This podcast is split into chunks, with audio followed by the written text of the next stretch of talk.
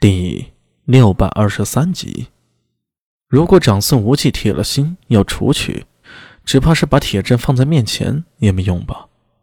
苏大为暗想，他觉得自己与狄仁杰断案是完全不同的两个路数。狄仁杰可以说是天才，无论任何事儿在他面前，他似乎都能见微知著，举一反三，而且有非比寻常的缜密逻辑推理，甚至偶尔灵光一现便能抓到。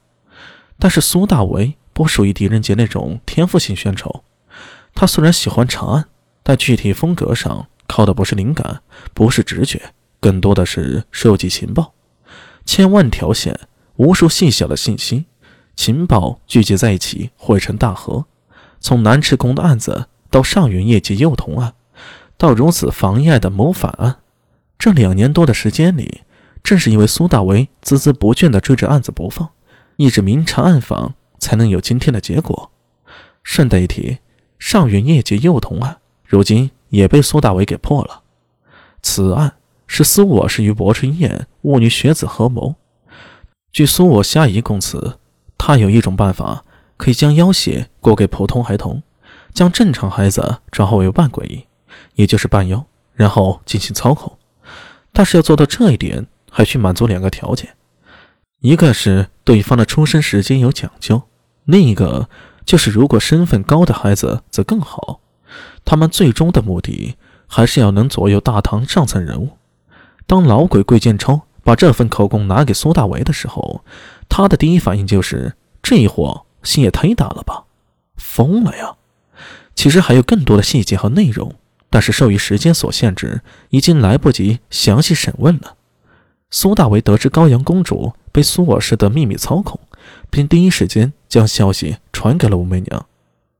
武媚娘说道：“阿弥，这次你真的帮了我大忙了。”看着苏大伟想要说话，他伸手示意道：“啊，你听我说完，便知道你所做的是如何了不起了。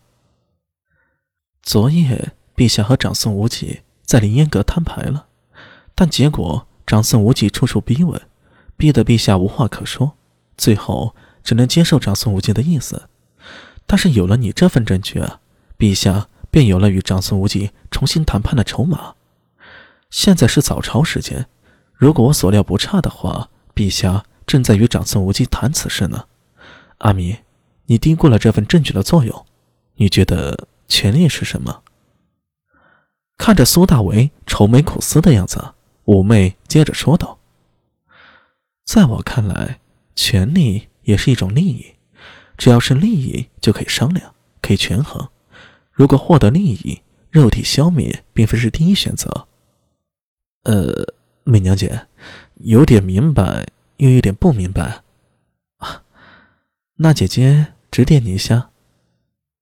武媚娘向外看了看，外面王凡来精灵的点了点头。把门给合上了，替他守住门口，他这才放心的继续说道：“其实，陛下与长孙无忌之间，既是君臣，又是外甥与舅舅，他们的利益既有相同，也有不同。长孙无忌一定要靠着陛下才能坐稳自己的位置，那个位置换谁他都不放心，所以他一方面要打压政敌，另一方面何尝不是替陛下扫除障碍呢？”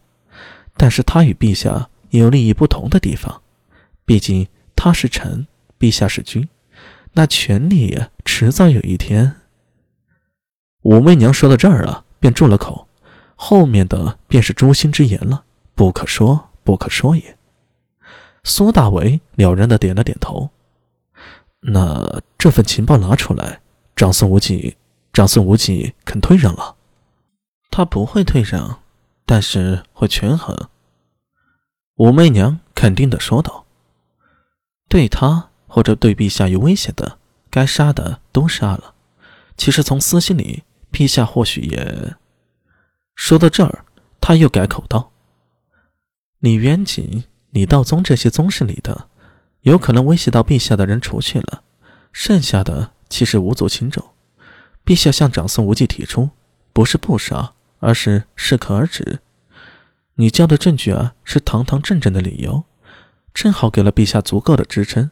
若没有这份证据，陛下的想法便是站不住脚了。我猜长孙无忌不会在房爱和高阳的事上与陛下翻脸，他还是要靠着陛下的，说不定会多给陛下几分薄面，多保几个人下来呢。啊，这样真的是太好了。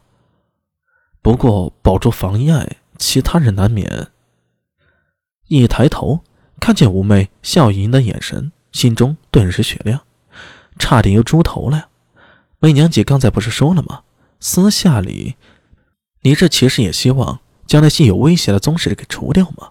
人嘛，总习惯给自己一副人善的面孔，但是内心深处谁没点黑暗心理呢？